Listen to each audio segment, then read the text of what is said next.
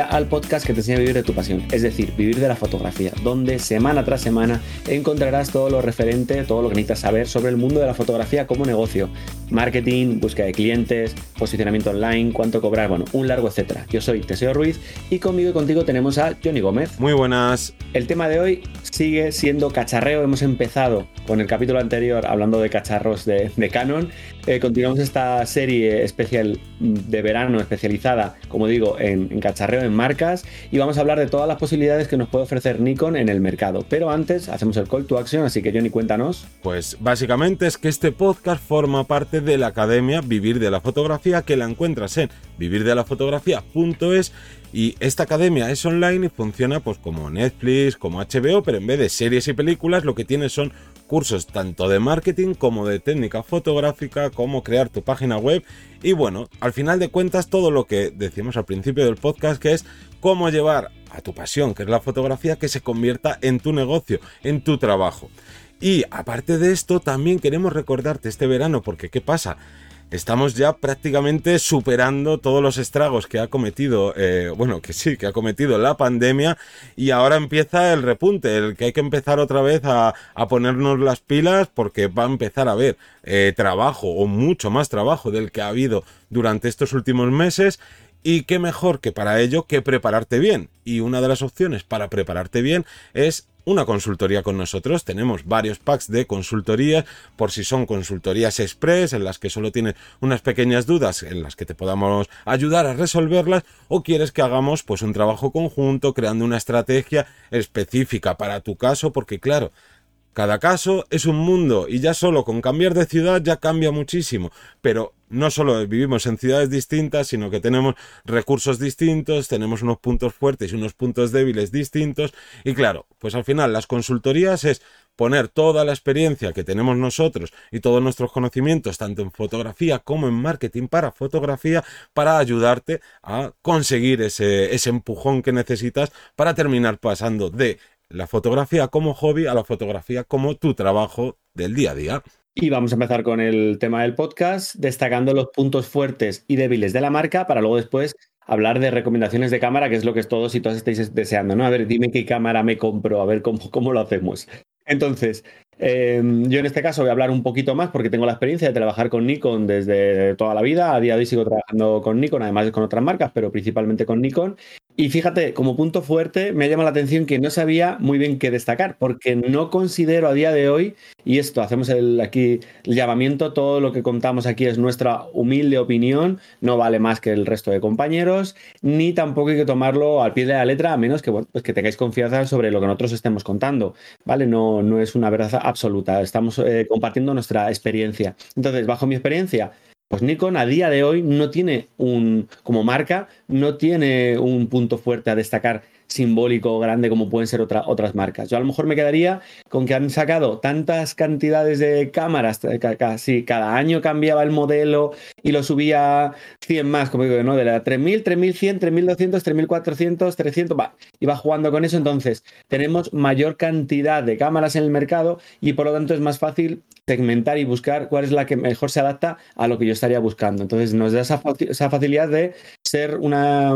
marca pues, con muchas posibilidades. Además del mercado de segunda mano, cuantas más posibilidades hay, luego el segunda mano eh, pues se hace más económico o es más fácil conseguir cierta parte del equipo. Esto sería como punto fuerte. Como punto débil de la marca, bueno, pues tendríamos, de mi punto de vista, un enfoque bastante regular y un vídeo bastante regular también. Todo esto sin hablar de los modelos sin espejo más modernos. Todo lo que sea reflex, generalmente va, a trabajar pues con un enfoque no tan rápido como el resto de, marcas, que es una de las cosas que casi todo el mundo saca pecho. Y, luego el vídeo pues también se queda bastante limitado. Claro, yo, aquí apuntaría que no es porque Nikon no haya hecho bien su trabajo sobre enfoque o sobre vídeo, sino que el que haya llegado el mundo sin espejo, mirrorless, lo que ha hecho es que gracias a estas nuevas tecnologías el enfoque y el vídeo han pegado un salto gigantesco y claro, todos los modelos reflex se han quedado atrás, pero ojo, no de, no de Nikon como marca en específico, sino que a Canon, ya lo estuve contando la semana pasada, le pasa exactamente igual. En su momento eran geniales para vídeo, pero claro, es que han pegado un acelerón todo el mundo sin espejo que las ha dejado tiritando. Tal cual.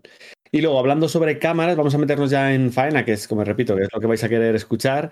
Eh, voy a dividir un poco todas las variantes que hay. Primero, ya directamente descartamos todo, toda la, la, serie Coolplix o Coolplix, que se quedan relativamente obsoletas. Es cierto que tiene modelos famosos de enfoca los cráteres de la Luna ya, pero es que todo eso ah, tiene sus limitaciones porque muchas son cámaras bridge, por lo tanto, mm, de diafragma me llega al tope F8 o mm, son cámaras, como digo, tanto tienes, tanto vales. Quiere decir, se compra esta cámara, pero es que se quedan muy desactualizadas en poco tiempo. Y de hecho, comprar una cámara un poquito más, más vieja es tirar el dinero porque se va a notar en la propia nitidez de la imagen. Claro, esto le pasa lo mismo que a Canon, que llevan tantos años en fotografía y sobre todo, como vienen de una época en la que no estaban los móviles, como pasa a día de hoy, la gente se compraba cámaras, pues de estas que, por ejemplo, ¿no? Nikon le llama Coolpix, que las había de estas compactitas pequeñas, a los tanques como la P1000, ¿no? La que decías esta de eh, zooms increíbles para hacer exclusivamente foto a pajaritos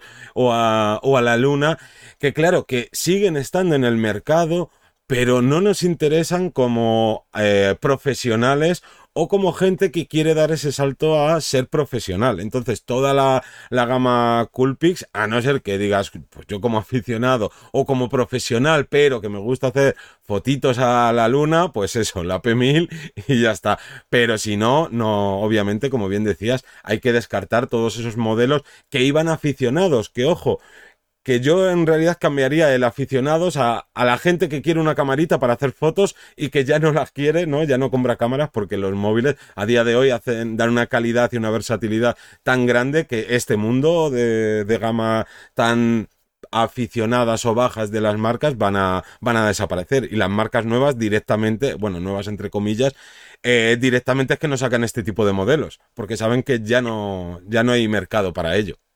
Y es que yo creo que lo que ha cambiado ha sido la propia definición de eh, lo que es un fotógrafo aficionado, porque ahora el fotógrafo aficionado puede gastar un dineral. Igualmente, hay de todo. Hay aficionados super frikis que miran hasta el último punto y a mí eso me parece estupendo, muy técnicos, y los hay que no, o sea que eh, depende. Ya lo aficionado ha quedado, ha quedado postergado.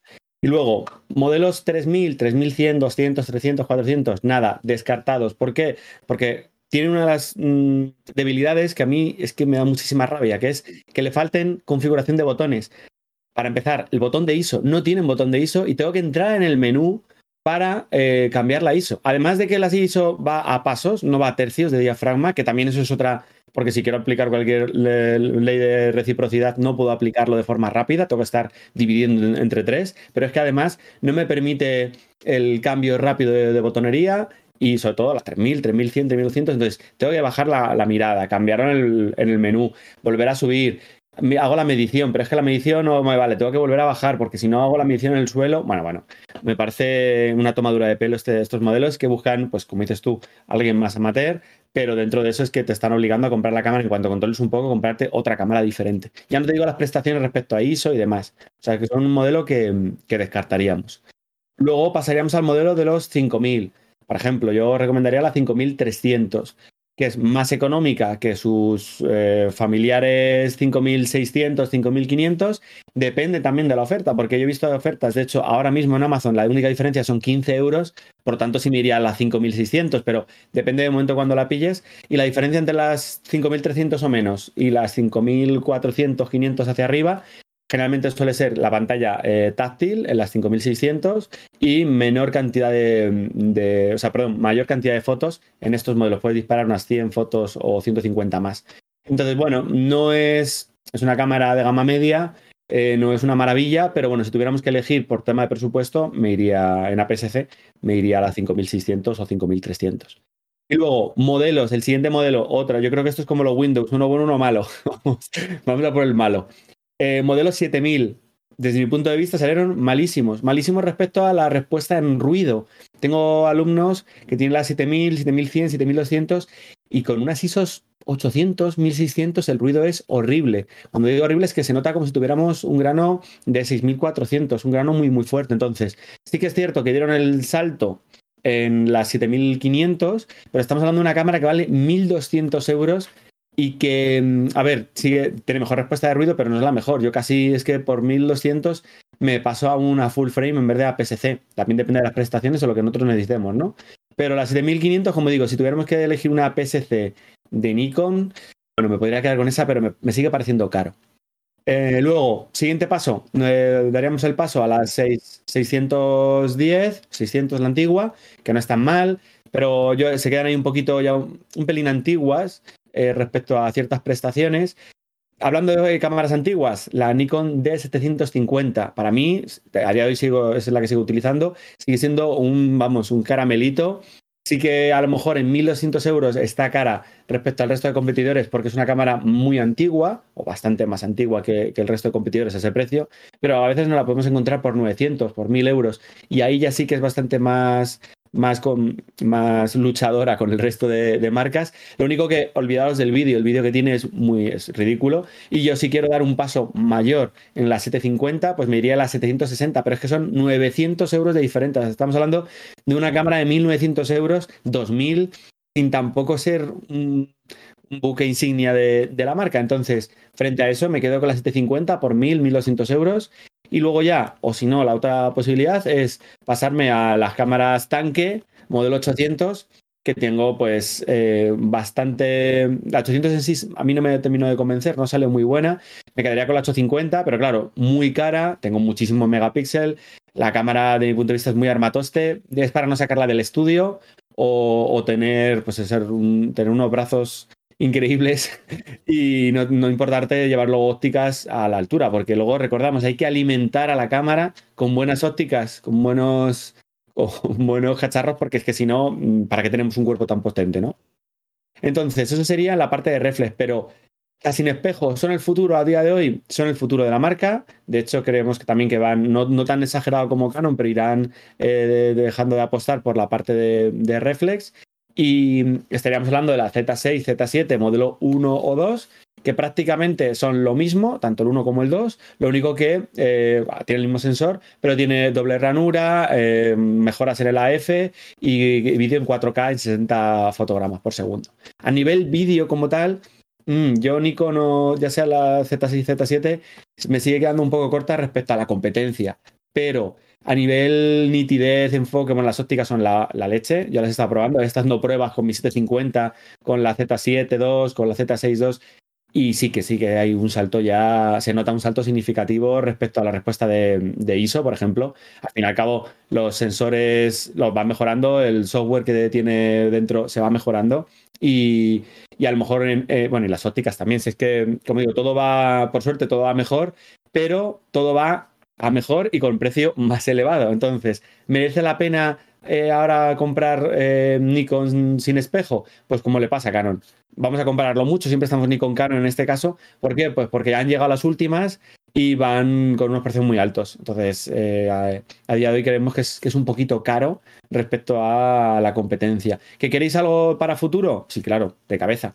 Lo único que hay que ver hasta qué punto se puede amortizar ese coste de 2.600, 3.000, 3.000 y pico euros, porque se, nos va de las manos. Si, repito, si no buscamos esos clientes y si es un capricho, para caprichos hay dinero de sobra, como suele decir. Pero para amortizar, para ser una herramienta realista y para meterla dentro del presupuesto, mm.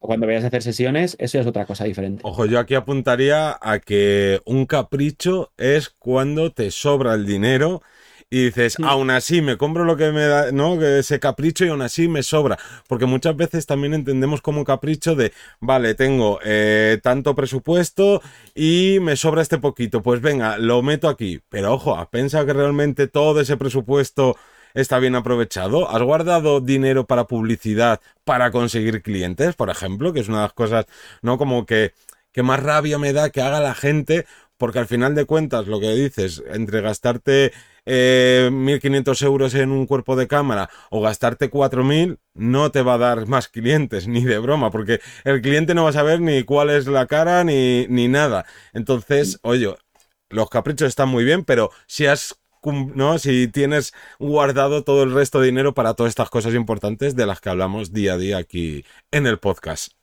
Sí. Y ya por último destacar, eh, así como un ligero detalle que he visto también en muchas eh, cámaras de otros alumnos y compañeros, y vamos a por ópticas kit, ya no te hablo de ópticas súper, eh, como digo, súper luminosas o súper costosas, hablamos de kit, intentar descartar el kit básico 1855, si acaso un 18105, un 18140 que sea VR, que sea estabilizado. Vale, ahí te puedo no es que sean las mejores ópticas, ni muchísimo menos, pero para mí clave es que sea VR, que sea estabilizado. Porque si tenemos una óptica que es 140, 18 140, por ejemplo, estamos multiplicando por 1,6 en APS-C y ya nos estamos yendo casi a un 200 y pico, em, y estamos de noche, entonces tenemos que subir la velocidad para la trepidación, para que no aparezca mi pulso si no tengo trípode y tal. Claro, tengo, voy limitando. Además, al meter todo el zoom, se sube el diafragma 5.6. O sea, son cosas que nadie te cuenta y que ópticas con mucho zoom de kit nos va a eliminar, mm, nos va a obligar a subir mucho la velocidad, por lo tanto necesitamos mucha luz en el ambiente. O subimos la ISO o jugamos, entonces cuidado, que sean VR, sería el, consejo para si vais a comprar cualquier óptica de kit. Ojo, los que tengan zoom, no pilléis un VR 1855, pues porque el estabilizado en esas ópticas prácticamente es algo simbólico, no, no requerimos un estabilizado porque vamos a trabajar con un recorrido relativamente angular.